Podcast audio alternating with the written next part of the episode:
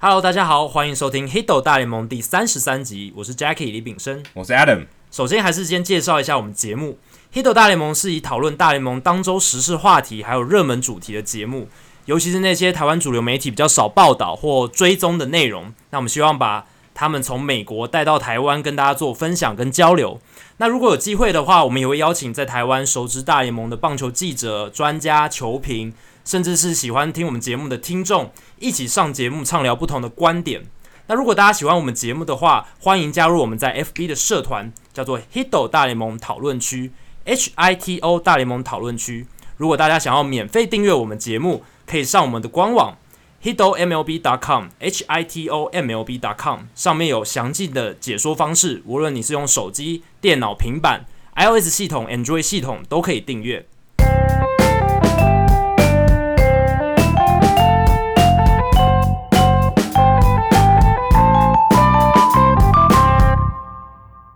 好，Adam 这一集我们已经打完世界大赛了，对，今天是呃休赛季的第一天，早上起来没有棒球比赛可以看的一天，有一点小小的失落，而且阴雨绵绵。对，又没有 box score 可以看，好歹早上起来说，哎、现在是打到几比几，还可以看一下。对今天早上唯一的消息就是 Justin Upton 签约，就没有别的消息啊对，了。签了五年到二零二二年，对，对，这个这个消息算还来得蛮突然的，不知道为很什么。快很快，大家动作很快、哦。突然就突然，哎、怎么又插进来这个世界大赛的话题？延烧还还没延烧完没错，突然又插进这个话题。但是我们还是要回到世界大赛本身。我们在社团里面有问大家说，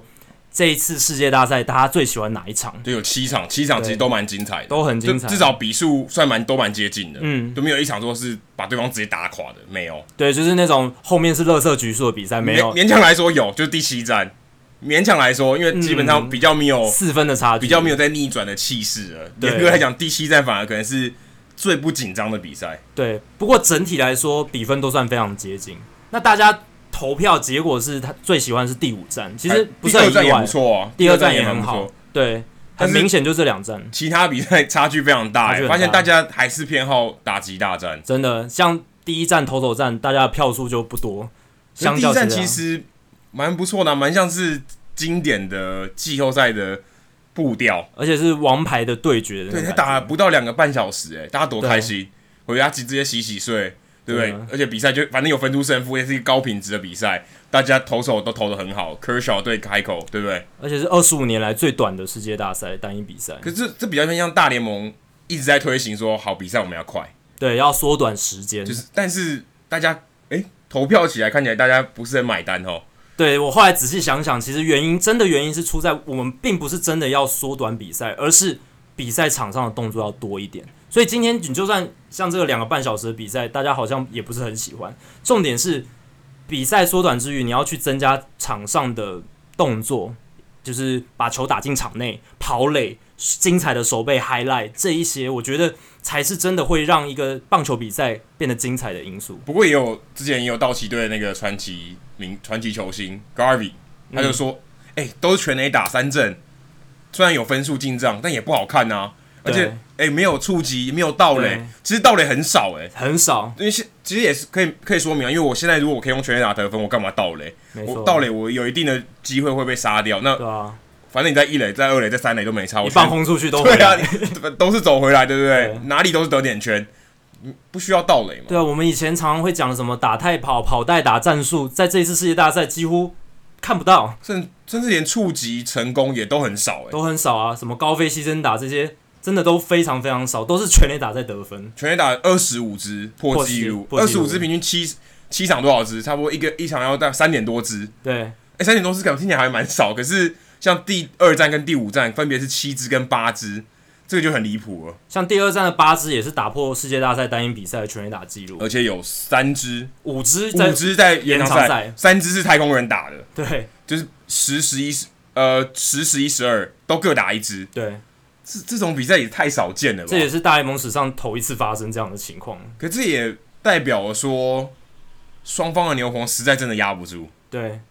牛棚的状况真的非常呃不寻常，尤其对道奇来讲，太空人我们预期到他们的牛棚确实就是不太稳定，在然后赛前就已经知道对说，OK，他牛棚是一个未爆弹， AJ Hinch 不太信任他的牛棚，然后可能要靠一些就是先发中继可以互相转来转去，像 Peacock、像 McCullers、Morden 这些投手去撑后撑住后面的后防线。但是道奇的话，就真的非常令人意外了，第二战爆掉，他们有三个终结者等级的，Watson、Singrani 跟 Jensen，对这基本上都是可以扛中，至少他们在今年都扛过终结者。对，那有结果都守不经住，验。而且其实像 Josh Fields 这一类的投手，他也是球威非常非常好的。像我们上上一集有请蓝血球来跟我们分享，其实他在例行赛的表现是很优异的，三振能力、压制能力都很不错。不过这一次在季后赛都踢到了铁板，尤其是 Jensen，我觉得 Jen Jensen 被打就是被突破这这件事情，让我真的很很压有点抑。像是一个神突然流血的感没觉错，就是他的盔甲就被敲碎。而且你想哦，他在第五站被 Bregman 打出再见安打，哎、基本上派他上来就是要守住这个的、啊没，错啊你怎么还让人家打对啊再见安打？这这个是多大的耻辱！而且那个时候大家都觉得道奇队应该还很有机会，因为是 Jensen 在场上。就至少我可以守住，至少你这一局得不了分吧，对对不对？你 OK，Jason 下去，你再再说，对不对？对那至少这一局我可以让你停住，不让你得分，对。但结果没有。我觉得道奇的牛棚之所以会有这一个瑕疵，这些瑕疵的出现，很大的原因就是，呃，总教练 Dave Roberts 在调度上可能有点太操劳这些投手了。我觉得他非常的专注于要，呃，要让先发投手提早下场这件事情，他不想要让先发投手投对，第二、太第多二、第呃三第三轮轮，尤其是 Rich Hill，我发现他们对 Rich Hill 的使用，他们就已经设定好说，你今你每一次先发就是投两轮，不能到第三轮。就是一个是我记得没错，一个是四点一局，一个四点二局，都没有投满五局就下去对了。而且其实 Hill 下场的时候状况都还不错，你可以看得出来他的压制力是有的，并不是说他像控球突然不好，但或者第二是场其实他一开始控球不是很稳定，对，但是后来也是后来就回来慢了。慢稳定下来。然后其实如果在例行赛的情况下，应该是一定会让他继续投的嘛，没有理由换下场。他那时候才用六十球，我记得还掉一分而已吧？，对，只掉一分，而对啊且，一分就把他三换振下很去。多，三振非常多。哎、按照现在大家，假设他回头看啦、嗯大家打击就打这么开，一分都追得到啊，这不是什么太大的问题没，错三分都追得到了。对，然后第二站就用了很多的，就是从第四局之后就用大量的后援投手嘛，而且站到延长赛。第三站道奇到后面是落后，从一开始因为打比修状况不好，一开始就落后，后来整场比赛也都是处于落后的局面，但是 Roberts 还是把他最强的胜利组一一推上来，Morrow 那个前田健太这些投手都压上来。我觉得在这一点，虽然是世界大赛比赛张力高，但是我觉得还是可以考虑，就是让一些并不是你百分之百胜利组的投手上，比如说 Fields，你可以让他 Fields Fields 上来投一下之类的。 Fields 其实只出赛了一场，就是那一场被打两支全垒打，他就再也不用他了。对，而且而且他他现在他的局数是零，对是，完美的零，防御率无限，无限大。他被打两支安打，掉就被打三支安打就掉那两分，对，他就就再也没有出现过，就那么一次。可是也很可惜啦，因为表示说，你的牛棚牛棚投手就少一个人，等于你是二四个人打二十五个人。对你你在某种程度上你也吃亏了一些，而且你看 Moro 他几乎每他每天都上嘛，虽然他最后一场只投了一个人次，但是每天都上，这个也某种程度代表了可能 Dave Roberts 在使用牛棚的上面不是这么灵活。我就对 OK，我有一我有一个好，我有一个王牌，呃，可以说是王牌，第二王牌好了，我就要一直用它，好像玩大二的时候 S 对不对？对今天 Jason 是大二或者二，那我这有一个 S，哎、我不管什么样情况，我先出 S 再说，我要先有出牌权的那种感觉就不够灵活。或者是他也是不想要让人家非议说，诶，你当初怎么没有用出你最好的投手上来，在那个时刻？哎、不过这个之前我们在季季中的时候也有谈论到这个，对，你在最危急的状况的时候，你是不是要派出你最好的后援投手？还是你要为未来思考，说你接下来几站还会用到多少投手就？有一点像去年的 Andrew Miller，嗯，OK，他是我牛棚里面可能是最好或是次好的投手，但是我今天要止血，垒上有人，两人出局，我就是要一个出局数，不然我就落后了，我就派他上来，我说什么也要拿到这个出局数，这个时候我就拍压他上去。Dave Roberts 可能比较像这种，对，我我我有危机，我就派，但是可能就因为这样，太过集中在某些人身上，前田健太、Moro 去操作，就变得很死板。然后其他投手他几乎也是很不信任，像 Ross Stripling 他其实也有上场，然后也是投了一个人次保送，就马上被换下来了。就等于说 Stripling 这个投手其实他没有帮忙分担到工作量，等于就像刚刚 Adam 讲的，那些工作量还是集中在那些胜利组的投手身上，最后导致什么结果？也就是世界大赛第一三六战，这三战都是前一天有休息日的比赛。道奇牛棚其实投的非常好，十二点二局投球没有自责分，但是在前一天不是休息日的比赛，第二、第四、第五、第七战，他们总共投二十二点二局，被狂敲九支全垒打，被海冠十四分自责分，这个落差多大？从零的自责分率，然后到二十二点二去被海冠十四分，所以我觉得真的有没有休息对道奇的这个牛棚很影响很大。也是因为太集中某几个人了。对，其实如果今天大家平均分配一点还好，你看我我我看那边的数据，McCarthy 也只上一场，对然后刚才讲 Josh Fields 也上一场，都是 OK，那个延长赛那一场而已。 OK，等等于你就让掉两个人了。对，你牛棚投手也就十二个人，对你就让掉两个人，而且这两个人都还是右投，因为其实你你的先发投手几乎都左投，三个左投。对，那你右投其实相对起来在后半段是比较好用的，因为因为你的打序可能会因为左右投的关系，而且太空人很多右的右右打的强右打，打者比较多对。打对啊，Korea 啊 t u v e 呃 Sprinter 都是右打 Bregman 也是，Bregman 也是右打，所以基本上他们最好的都是右打。没，错，结果你把右右投手这么少用，对反而 OK，其实你右投手很蛮多，可是你有些右投手你就偏偏不用，Fields、McCarthy，也许他们可以上来解决一局，帮忙吃个一局，让前田健太、Moro 休息一下。对，像第三战的时候落后情况下，也许他们就可以上来消化个一两局。虽然你还是想要让比数咬进，那时候只是落后两分嘛，你还是希望能够把落后分数咬进。但是我觉得你可以让他们试试看，Fields 或 Brandon McCarthy，他们其实例行赛都有相当不错的表现，并不是说那种呃你非常非常不信任的投手。我觉得你，因为你既然都要把他带到季后赛，你就要用他，尤其是在可以让他们分担一些又后不是援工作 Andrew 量的时候 Gonzalez 这种不能上的，对， 或者是像 Ken Giles 这种已经你已经知道他信心崩盘了，他上场就是要炸掉这种，我觉得 Fields 你给他的机会还不够多，可以可以再给他试一下不。过刚才提到 Giles，像 Giles 这个可能也是被提，也也不是说及早发现嘛，但是 OK，他就是决定不让他上。你看第三站跟第七站都用两个先发投手投到最后、欸，Peacock 跟 Charlie Morton 就在这两站投超过三局以上，把这个比赛收拾掉，对，他们都还拿到救援点，这是一个我觉得在季后赛，不要说世界大赛，季后赛都是一个很奇怪的现象。对，相较于道奇队的投手调度使用，我觉得太空人 AJ Hinch 他的调度就会比较比较审时度势，根据时事的情呃时下的情况去做调整，可是不会可是只他坚持数据非派常的不做法传。统。对，你说 OK，我派一个先先发投手料底的，然后让你他收拾掉这个比赛，听起来很怪。而且你看 Peacock 那第三站，就是我们直播趴那一场比赛，是五比三呢、 对，五五比三，你第八、第九局派你的胜利组上来，不管是 Harris、Gregerson、Giles 上来，都很合理吧？掉个一分也可以接受。对，但你让 Peacock 投三局投完，这真的很，我觉得很不寻常。其实刚刚 Adam 讲这非常不传统，其实根据历史来看，其实正好相反。其实是最近二三十年，我们很少看到这样子的牛棚调度。最近二三十年，我们都会给牛棚角色嘛，对每个投手就是哦，第七局是你，第八局是你，第九局是你。但其实，在一九六零年年代、七零年代，那时候季后赛就是这样打的，前面一个先发投手，后面一个可是我觉得后那时面候一是个长局数那的个时候牛棚分工观念不是这么清楚。对我 OK，我强的我就让你哎那多，个时候就是没有牛棚分工的观比念，较是我强我让你多投，对而不是说我有一个嘖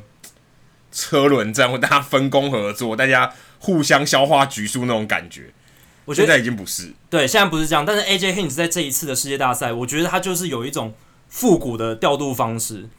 他看到 Peacock 当天的直球的状况非常好，哎，对，他就愿意让他继续多投，而且投到打线第二轮、第三轮。其实这是他在例行赛可能搞不好还不会这而样且用。我记得他是没有被打出任何安啊打，对那一场是后援弯打，这三点二局弯打，非常不容易。这是这非常少，坦白说非常少见，在例行赛你可能也非常少见到这种情况。对，而且像第第七站的 Moran 后面四局后援表现超级精彩，他第一上来哦就投了五颗超过九十八英里的球，他整个例行赛就只投了五颗，但是他在那一场比赛就投了五颗。啊，知道明天我就休息了。啊对他肾上腺素整个起来，他自己讲他肾上腺素整个起来，他也不知道为什么他就是整个丢了，就是球威那么我强不。晓得有没有那种赌盘是开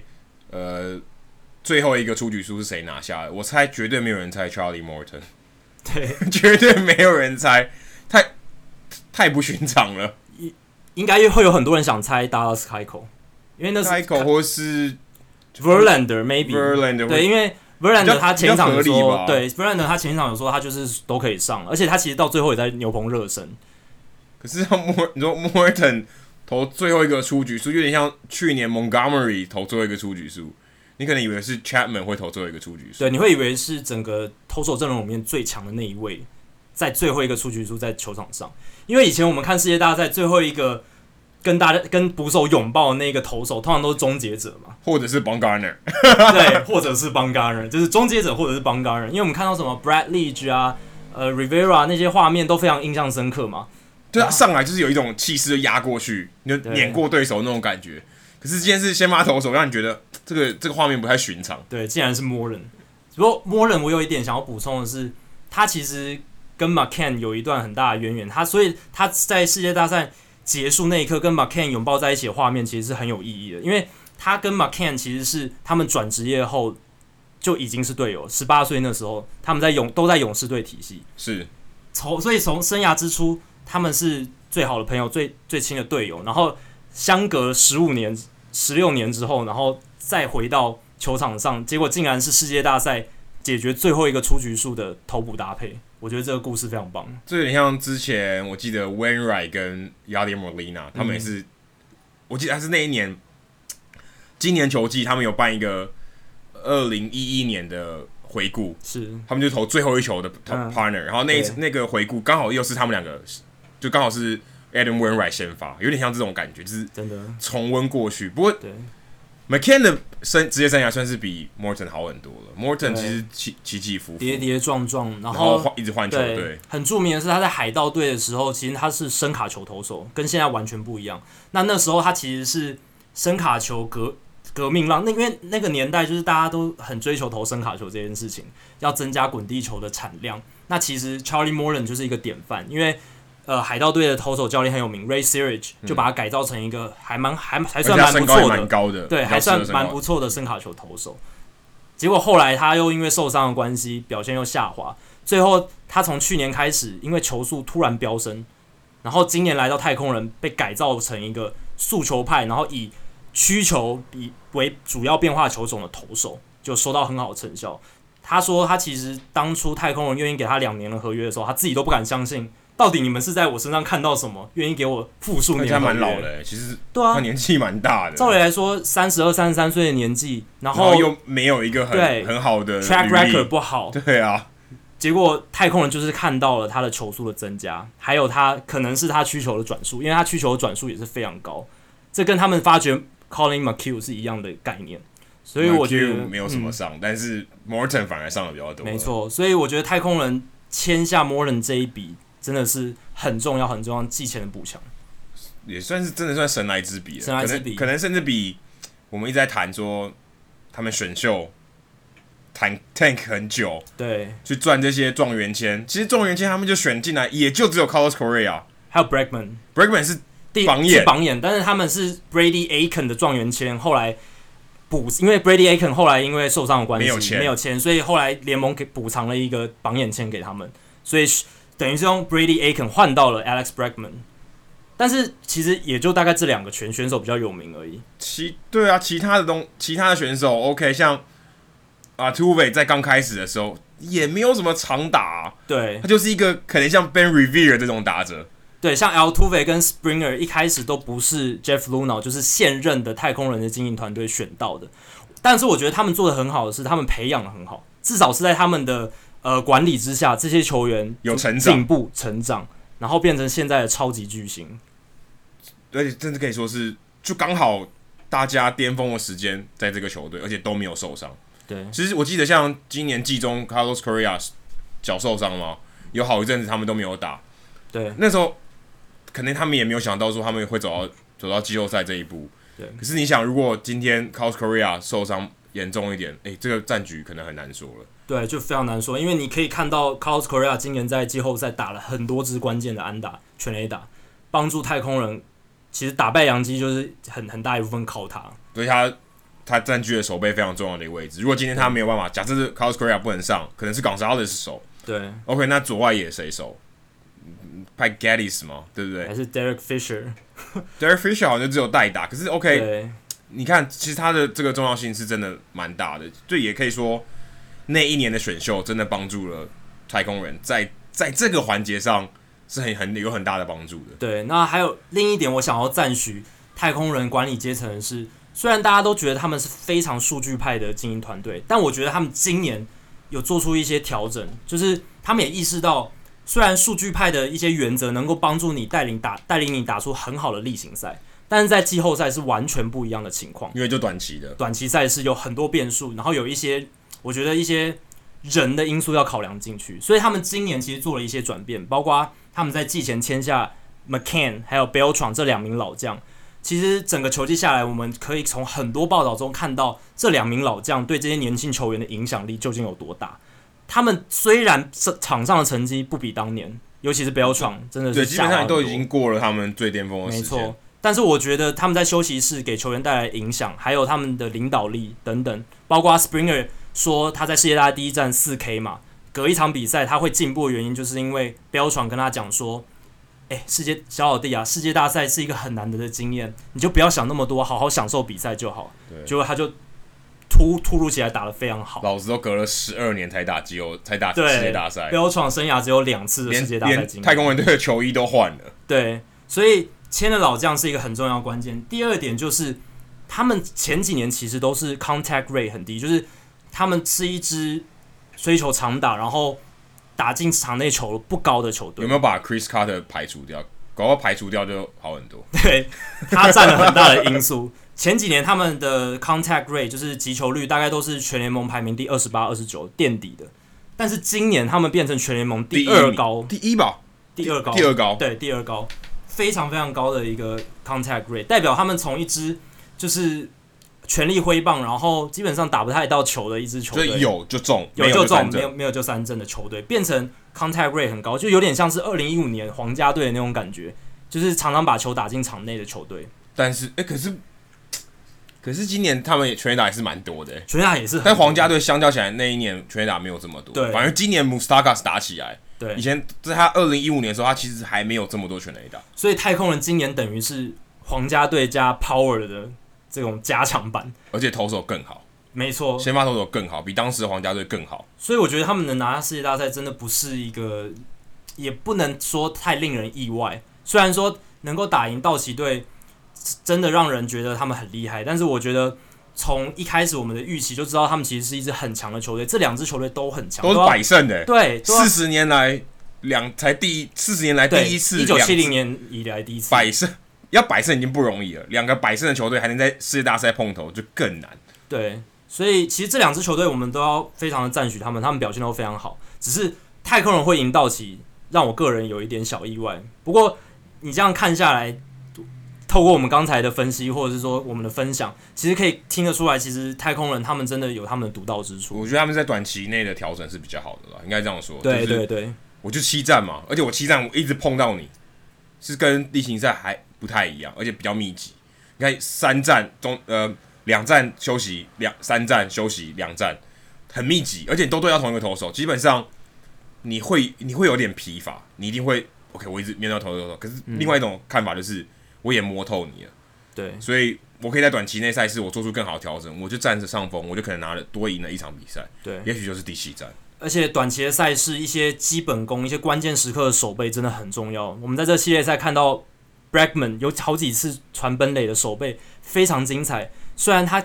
他表现的好像很行云流水，但其实那些都是非常非常难度非常高的 play。对，而且他是一个年轻球员。对你说 McCann 接的好，OK，他经验丰富，而且这给他老将的价值，他就是指挥若定嘛，对不对？OK，我可以嗯镇守本垒。Breakman，可是问题是 Breakman 传的也很好，对，他很的准。我们说 heads up play 嘛，对，他在很在那个环境下，在那个气氛下，他还能很机警的做出正确的判断，这件事不容易而。且充满各种脚步移动，然后行进间的快传，这都是非常难度非常高的。然后反观道奇队 Bellinger 就在第七站第一局就发生了一个非常关键的失误，那个失误，我们不能说他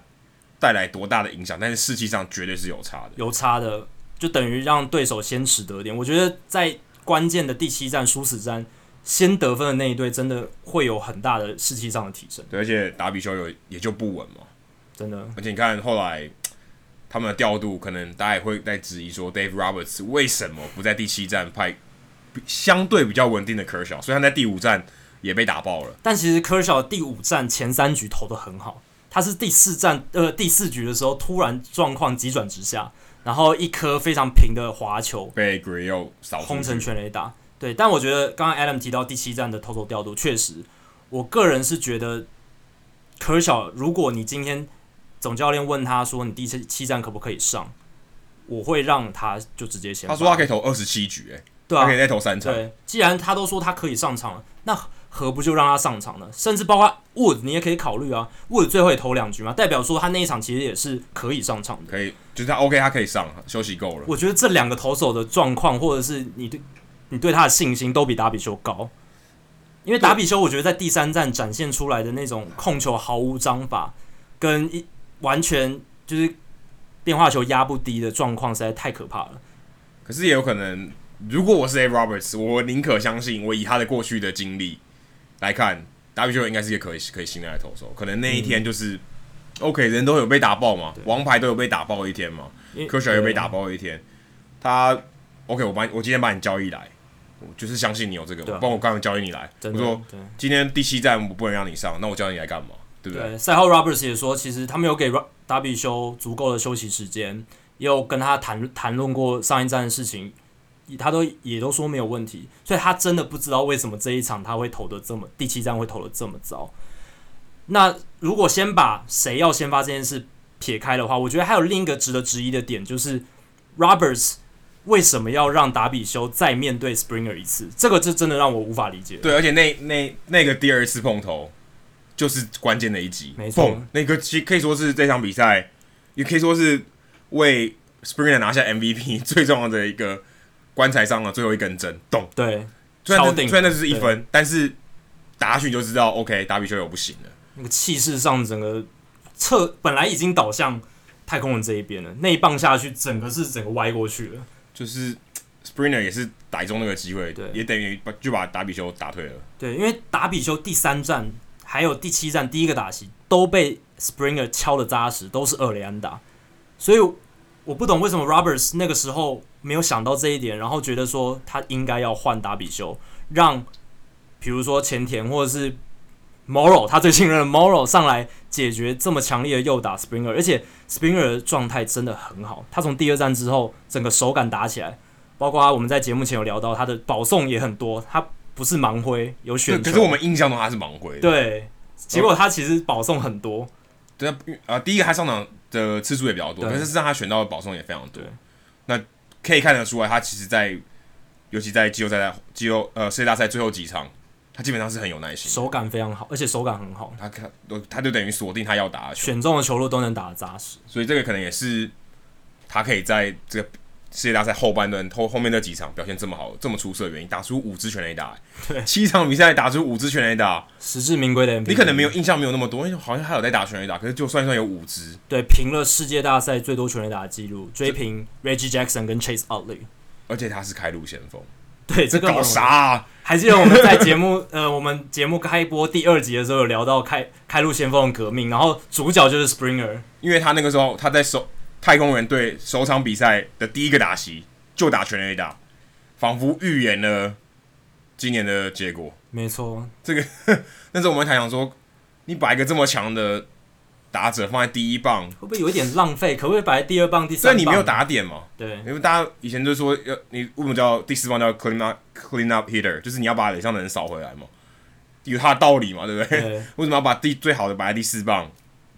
就像你可以说是你把最好的摆在第一棒了。对，而且他是太空人全队全垒打最多了嘛，等于有很多都是手打级的全垒打，那这样是不是有一点浪费？就对，就就是一分打点，但可能证明了，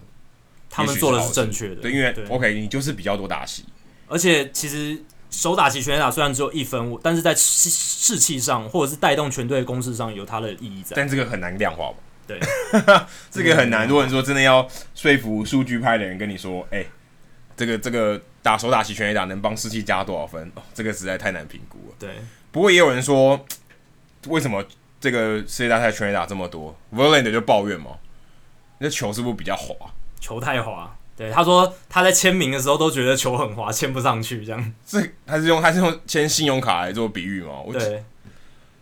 也有人又有有人提出另外一个说法说，OK，因为比赛用球其实是要磨土的嘛。对我们在社团里面有 PO，哎、怎么好巧不巧，刚好那时候我们根本没想到有土这件事情，结果我们 PO 完以后，隔天就就发现有这个滑球事件，对，有土的，所以你在真正比赛前拿到那个球是没有土的，跟签名的球不太一是样。不太一样，所以有土的摩擦力会比较好。但是、Tom Verducci 他他那篇报道嗯在《运动画刊》那篇报道就说，OK，皮看起来就纹路就不一样。嗯，所以导致你的摩擦力不一样。可是 OK，这种东西实在很难说，因为有人觉得有人觉得没有。众说纷纭，因为像 Verlander 说有嘛，Rich Hill 就说没有，我觉得没问题啊，我投的好好好的。对，到底这个影响，而且我我觉得我我比较我个人比较质疑的是，也不过就这么几场比赛，嗯，你跟我说他比较容易被打全垒打，我觉得这个这个样本实在太少了。真的太少了。而且有人说滑球反而不不好投，变化比较少，但但也不完全如此嘛。对，不如果他们要来看数字说话的话，我也稍微查了一下，就是世界大赛这些投手的变化球被长打率跟他们在例行赛变化球的被长打率的比较，然后我发现其实包括 Rich Hill、Clayton Kershaw、Charlie Morton、Verlander 这一些以滑球或是曲球为主要变化球球种的投手，他们的被长打率在世界大赛都比较低诶、代表说他们其实变化球表现的是比较好的、啊。对，就代表他他更能压制住打者。对，但因为他们的理论就是说球变滑，所以因为你要投变化球的时候，你要去转那要个球，要摩擦力，要摩擦，所以要对为什么要松焦油，就是为了要摩擦力。对。那他们就是说球变滑导致他们变化球变平，或者是投的不是那么锐利，就容易挨打，就容易挨打。可是从客观数据上来看，好像没有什么没有说那么明显没有什么说服力，所以也会不会有人觉得说，这根本就是一个一个炒作，好像有点一个分心的战术，有没有让大家去炒这些事情？可是你不觉得很奇怪的是，大联盟怎么会让这种事情发生？对，因为而棒球是整个棒球运动最重要的一个器他材。就是对啊如，果这个器材出了这么大的问题，那不是很有点荒谬吗？这不就感觉不太可能啊！而对且你要想哦，Tom Verducci 还不是一个什么小报的记者，他他算可他可对是他可是世界大赛转播单位御用的记者，而且他可说是美国职棒界最受敬仰的记者之一所以。整个类固醇的时代的这个报道，就是他报道出来的。对对，而且他他是在世界大赛的的场边的记没者，错所以这有点怪。就是如果你现在大联盟官方，哦，就算你有换球好了，你也不能让这件事情就这样蹦在在进行中啪康，对不对？对，至少要掩饰的好一点。但是你就让他这个事情还吵了一下，我而且官网上也有写，我想说你们的 PR 到底在干什么？就是，哎、这种事情对你完全没有好处啊！你你今天说我想要换球，那公平性或是到底是目的为何？难道说我就是要让比赛更好看一点吗？可是你又改这个东西没有帮助啊，对不对？我刚刚想到一个，会不会是可能他们想要转移 g u r i e l 那个新闻的注意力？这也太阴谋论了吧！因为 g u r i e l 那个新闻真的，我觉得负面影响蛮大的。g u r i e l 他对达比修做出手势的那一件事情，我觉得对棒球界是一个很伤的事情，因为种族议题在美国很敏感。我们上集有聊到，会不会是想要转移他们的注意力呢？那这样找找 v e r l a n d 好像也蛮合理，因为 v e r l a n d 也抱怨过弹力球嘛。对，可是，这是说真的，我觉得这没有什么说服力。而且 Verducci 写出这种文章，我是觉得没有什么说服力，因为你就拍那个照片，跟我说这两个球不一样，OK，大家可能感觉到说球不一样，可是不一样归不一样，嗯它带来的影响有多大？你说，因为因为差了这一点，就全垒打变多， 我这这你你拿什么证明给我看，对不对？对你说。你之前说弹力球的时候，说缝线的高度嘛，对，欸然后有他做研究的、他不是投个一两球，不是投个几百球给你，他是两季的数据告诉你有差，对，那代表那才是真的有差，那代表是一个统计学上才有真的意义。你这个这就这几场比赛，你跟我说球皮换了，对导致有差，我说不过去。 Vertucci 写写这一类就是比较有一点说难听点，就是穿凿附会，有一点穿凿附会成分在里面的文章，其实很少见。因为 Verducci 他是非常实事求是的记者，而且他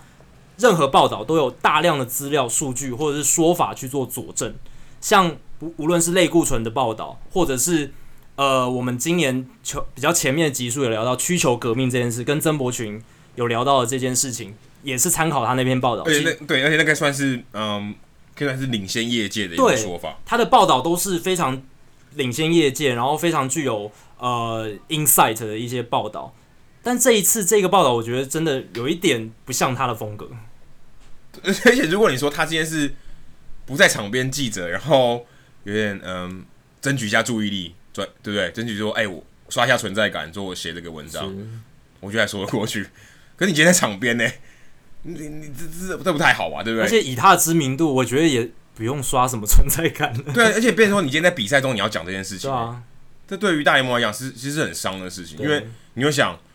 嗯，今天不是对大联盟可能不是这么追踪，可是他看世界大赛，他可能不知道弹力球是的事情。哎、可是他今天在比赛中跟我讲说，球皮可能有改变哦。那今天这个对联啊盟是怎样？那我那我现在在看比赛，能看吗？是是是真的棒球比赛吗？是你对给我加料，还是对为了什么目的给我搞这一招？对，因为球这件事情很敏感，之前每次足球也有那个泄气球泄气是什球么事件嘛，都引起非常大的轩然大波，所以大联盟在这个时机点发生这种事情，真的是我觉得有点令人意外。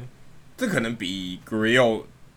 的处置还更荒谬一点呢、嗯，这种事情根本就不用，这种是你可以控制的啊、你的你怎么还让它发生？Grill 那个你控制不了它吗？对，但你 OK，你至少有做出决定，OK，你可以满足某些人觉得哦，可以可以平息，那就好，算是可以接受。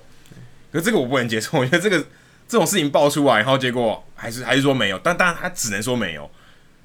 可是觉得这个处理也太差了吧？你你根本就不应该让他爆出来。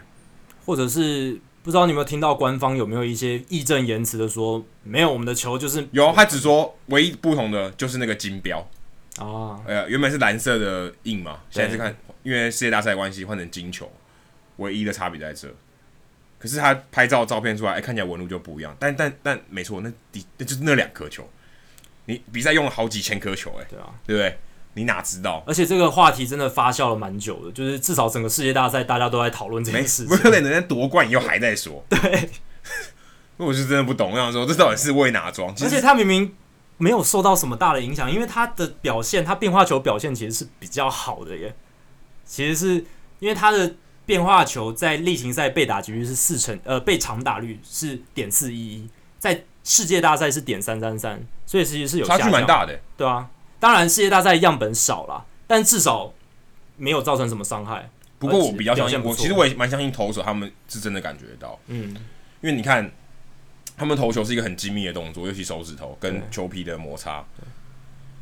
我相信他们职业的这个水准，他们是可以感觉到差别。但是问题是，导致的结果是不是如他们所说？这我很存疑。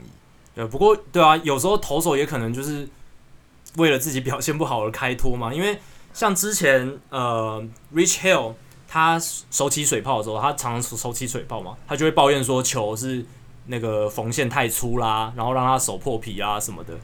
然后这一次滑球就是球滑事件，他就说没问题，因为好像就跟他的手指受伤没关系，还是有可能就只是因为平管的关系，就某几颗球也有可能哦，搞不好就是偏偏 Vernon 的拿到那一颗，他特别感觉不一有样，这但有其实这就是那有一这颗而是已有可能的。对。他就是某哎、他突然对那个球印象特别深刻，可能那个球就是因为毕竟是人工做的嘛，嗯，球不是机，球某部分是机器做的，但是缝那些皮那个线还是有一些是人工的作业，所以有可能会有一些差异。那皮也皮也是动物的皮嘛，对， 你不能要求每只牛都长得一样嘛对，皮的纹路都一样，不可能。可是，但是些微的差距，可能对他来讲，那个球或是那几个球，他特别感觉到不一样。这这是有可能的解释，也许这个才是真实的答案吧，我们不知道。对，真的非常值得大家继续追踪下去。但或我者相是信有大后联续报盟道，大联盟绝对不会承认，对，就是弹力球这件事情，或者是球滑事件，我觉得他们都就不会承让认这件事情慢慢消去，对。就永远都不会承认这件事情。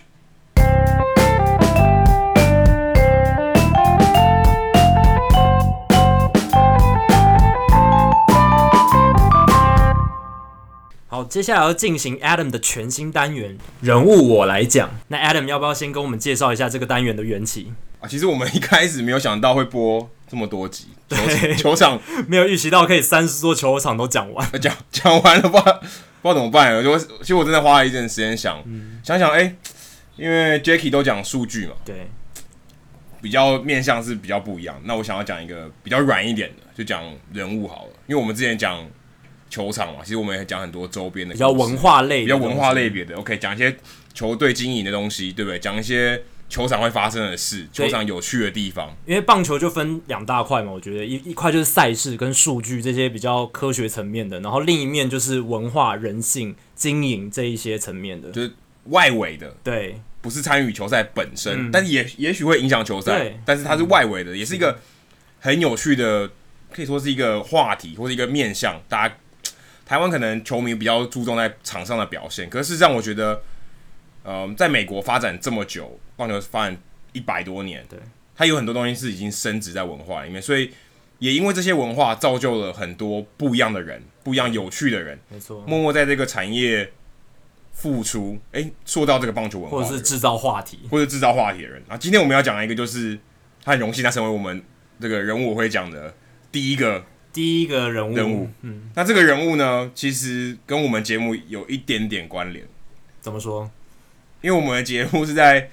在在方大哥方祖涵的那个来宾之一，我们的来宾之对一，方祖涵的运动笔记这个金钟奖得奖节目里面，我们有幸被提到，就对讲到《Hit 大联盟》这个节大讲到我们节目这一那一集讲的主角是谁呢？就是我们今天要讲的主角 Marlin s Man。马林鱼先生，对，他的名字其实叫做 Lawrence Levy。哎、最近大家如果看世世界大赛，也会看到他。哎、他可能是他可能是所有人里面曝光度最高的吧，除了主审以外。曝光度最高的球迷是肯定的，我觉得，而且你一定找得到他。因为他就坐在本垒板后面可是你在太空人队，在 Mini May Park，你可能比较难找，因为他是橘色的。啊，这个 Marlins Man，他大家最他最有名就是穿橘色的马林鱼队的球衣，对，然后戴着帽子，那个遮阳帽他，只穿橘色的。嗯，而且我看报道，我找到资料，你大家觉得，哎、他只穿一件是不是都不洗？对啊，好不是不是有点脏有点怪怪的哦吧？因为只就他都穿同一件嘛，事实上不是，他有六件 rotate， 哇哦，因为他一年他一年看一百五十几场比赛，现场这真的棒球迷人生的极致，大概就这样。现场，对他一他一年花在门票上的钱是三十万美金，相当于九百万台币，九百多万。嗯，那你要想，我之前去看这个三十座球场，哦，真的累得要死。不过我是穷游的方式啊，就是很很省这样子。你想他他怎么移动？他他没有私人飞机哦，嗯他害怕坐小飞机。 ，OK，害怕坐飞机的有钱他人，他他坐他坐飞机，但害怕坐小飞机，啊小飞机比较危险。而且小飞机变动很大，就对是哦咚咚咚咚咚，你要想他到底要怎么移动，嗯，这一点交通方你式，光想他这就就累了。对啊一百五十几场哎、对他当然有连战会看嘛，对啊，但是他也跟他可是基要本上移动很多座城市才能看到一百五十几场，对，不，虽然他是他来自于他，我们再说一下他的背景哦。那时候为什么他那么有钱？他是在呃南佛罗里达，就是迈阿密的这个地区的一个律，他是说开律师事务所，所以他本身也是律师。嗯哼。所以他的工作呢，他就是每天是远端的工作，他有一个公司有四一个四十多人的公司，哼他不用进公办公室，他就是每天透过他的手机或电脑看那些诉讼案件，真的有需要他再出庭就可以了。所以 OK，他基本上是他在移动的时候也是在工作，可以赚钱，所以办公室是移动的，到处都是他对，的所以对于办他来说，他就老子就是有美国时间看球，对对不对？你不要想说有钱也没用啊，没时间啊公，室对对不对？有钱没有用，有位置也没用，你没时间看，而且他每一场，他每一场的周日夜比赛，他一定会在。你要想哦，每一场周夜不是也不是同一个地点，他就是要飞过去看，这也真的不简单。今年我看他说世界大赛第六场的票价，他坐在本垒后方，嗯，道奇队的票道奇队的票算是相对比较贵一点点的，所以他的球场是大联盟现在最大，可是他贵的那个地方金华区还是很贵。他花多少钱？他花两张票，花了两万六千块美金，相当于台币多少钱？七十七八十万哦，七十对啊，非常可。一场比赛两张票花七八十万，可以买台车了好吗？对啊，他就只是看了一场比赛，很夸这张这，这蛮离谱的。而且你要想，他知名度这么高，他从二零一五年对我开记得始，他是从二零一五年世界大赛皇家队那时候皇在在皇家主场，对然后你就看到一个穿橘色的人在一片蓝海里面，一个穿橘色的而且他人就在本垒垒后方，大对，大家开始对他引起注意。对可是后来，他其实背后有一个，也不能说感人，但是就是有一个原因在，为什么他要突然？他自己很爱看球，很爱参与各种盛盛大赛事，可是没有频繁度没有这么高。嗯直到二零一五年开始，就是这三年，嗯他疯狂的看球赛，因为那个时候他医生告诉他，他得了肝癌。哦，他可能只有六到八个月的寿命可以活。他现在才六十一岁，其实不算很老。就有点像一路玩到挂的情节，就是说医生告诉你寿命不多了，然后这个老先生他就想要用余生去做他喜欢的事情，尽力去做对，，但竟然是看球， 对，这就是棒球迷的会他做的呃事情嘛。嗯他可不只看棒球，他也看赛马，他也看篮球，NBA 的总决赛他也在，是美式足球他也在，是，他什么都看。你要想这个老子真的时间很多，而而且你想他曝光度这么高，一个美国这么商业的一个氛围这么强的一个文化，嗯哎、怎么没有人找他代言？对啊。而且马林鱼队球团都不鸟他对啊，他虽然是季票持有者，可是马林鱼队的球团都不鸟他，他甚至自己办了 Bubble Head，的他就是他的朋友帮他做了一个摇头娃娃，他说我我准备好了，嗯我可以做，然后免费送给大送给进场的球迷，马林鱼球团也不要，纵使他已经是一个全国知名的人物啊，可能是球迷间知名的人物，马林鱼球团不要，那也有球别的球团脑筋动得很快，哎、你来我这边好不好？ 换换个球衣嘛，嗯没有差吗？对我什么都给你，嗯，帮我做个广告。反正他有钱看球嘛。哎、搞不好赞助他不用不要不用哎、 钱，对啊，对啊我觉得你有合作知一名度一个合作关系，也不要。Martin Smith 不要，他都不要。衣服上面放 logo，他也不要。他说：“我来看球，我不是为了当名人。虽然他后来真的是成为名人，但是这些东西他都不要。他就现在他非常非常怎么讲，疏财仗义，他都像之前呃堪萨斯发生那个 firefighter 消防员殉职的事件，他也捐钱，嗯非常大方，所以他基本上算是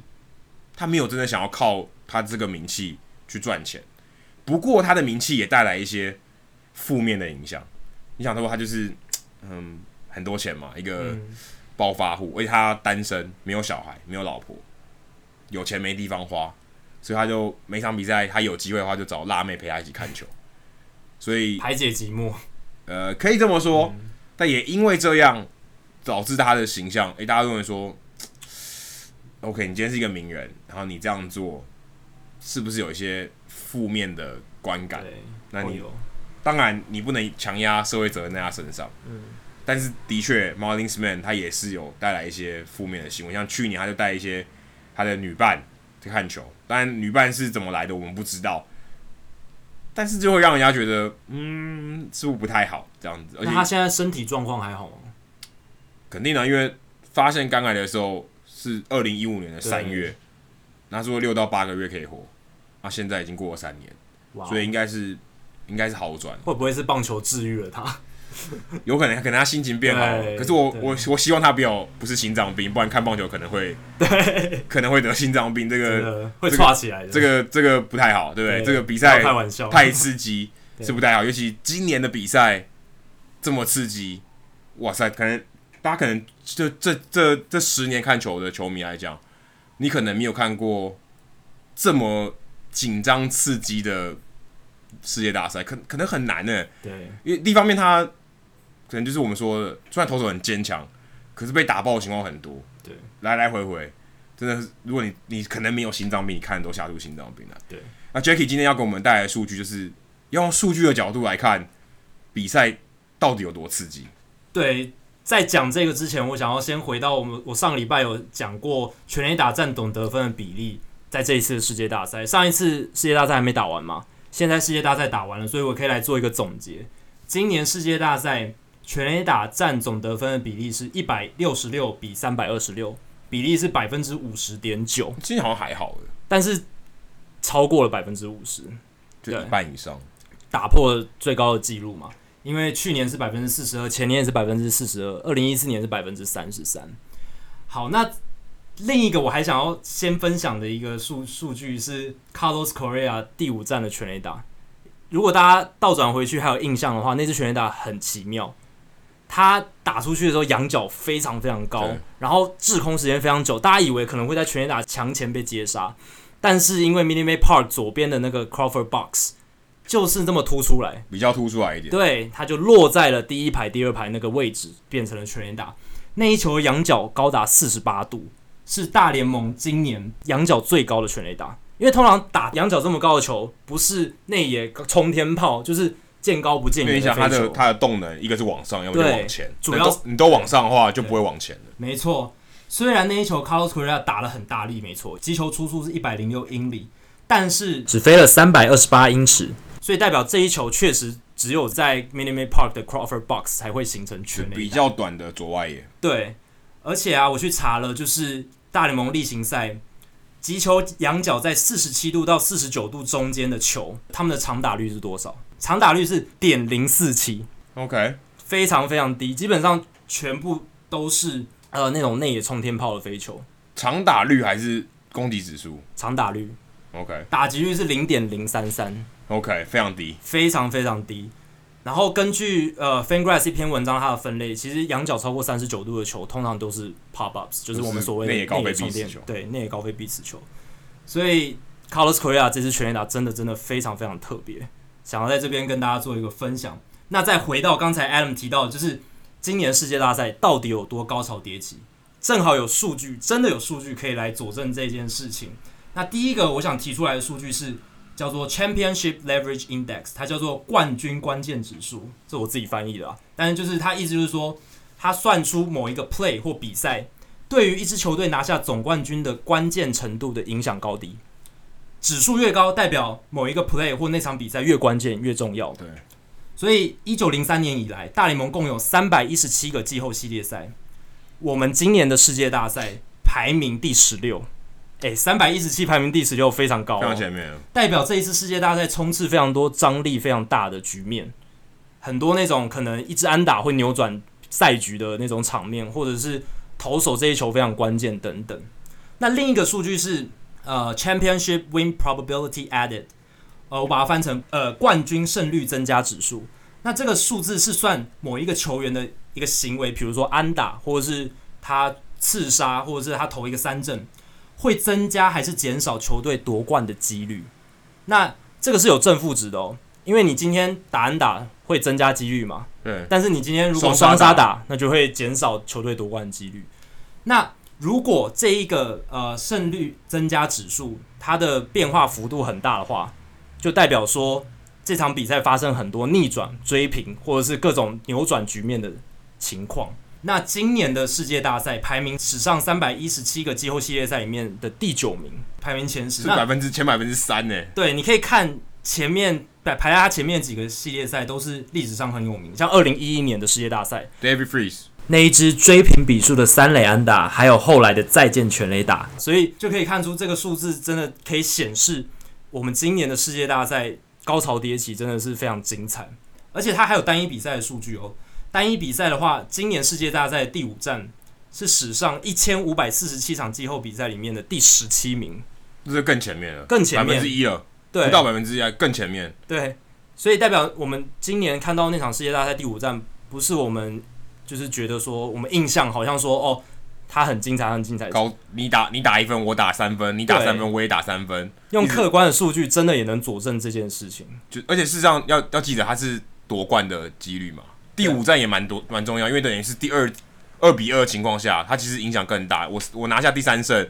我当然赢，当然对我夺冠的几率比较大。所以等于说对比赛越越到后面是越重要，代表它关键的影响改变越大越应该影响越大。如果说第七站的话，可能更大。所以你要想，他今天还是第五站呢、他如果今天是第七站的话，可能就不第一名了，真的，可能会是可能是史上第一名，最大家可能吓出心脏病的。对，因为我现在在看它这个排名列表，其实绝大多数都是第七站，就像 Adam 讲的，因为第七站影响冠军夺冠几率是最大对他的最近啊，而且最近，而且对是三比三的、啊，一定是第三比三吗？没有说一第七赛肯定三比三。对去年的比赛，去年的 Game Seven，对，他是排在第四名，就比今天今年的这一场还要更精彩，因为他更因为他更影响冠军更大没。错，你要想他第十局还打个全垒打，对，第九局 Roger Davis 第九哦，局，对对对对对，哇，那那影响多大？而且还下雨，那整个你是不要说球员的高潮迭起，天气也是高潮迭起。对，不过今年世界大赛第五场更比较特别的是，它是胜率增加指数前二十五名的唯一一场第五战，其其他他都都是是第第七六战以上，都是第六战、第七战。代表他 play 多，对比数变化大，对代表他嗯双方攻守领先，互换差距很多互换多，对，代表这个比赛就是大家就很紧张，你一局都不能错过那种感觉。可以说是史上最好看的第五战，我们可以这样讲。所以大家非常有幸的可以看到这场比赛。如果如果你没有还没有看，你也可以去看重播。真的虽然你已经知道结果，但是你可以去看它重播。看过的人，你就已经见证到了大联盟史上最精彩的第五战，然后也是史上最呃对冠军影响最大的一场比赛之一。对，而且大家不要忘记那场比赛是谁先发呢？是科尔小队开口，对，达到十二比十三。啊光这个比数，光这两个先发投手就值得你看了。真的，你很难很难看到两这两位赛扬奖投手同一场被打爆，很不可思议。世界大赛非常非常非常困难，你你可能有生之年也看不到了，很难啊！这个两个先发投手都是王牌啊赛赛扬奖等级，在那场被打爆，而且比数这么高，嗯而且打到最后一球再进安打，experiment 再进安打才分出胜负，这真的太少见了，真错的太少见了。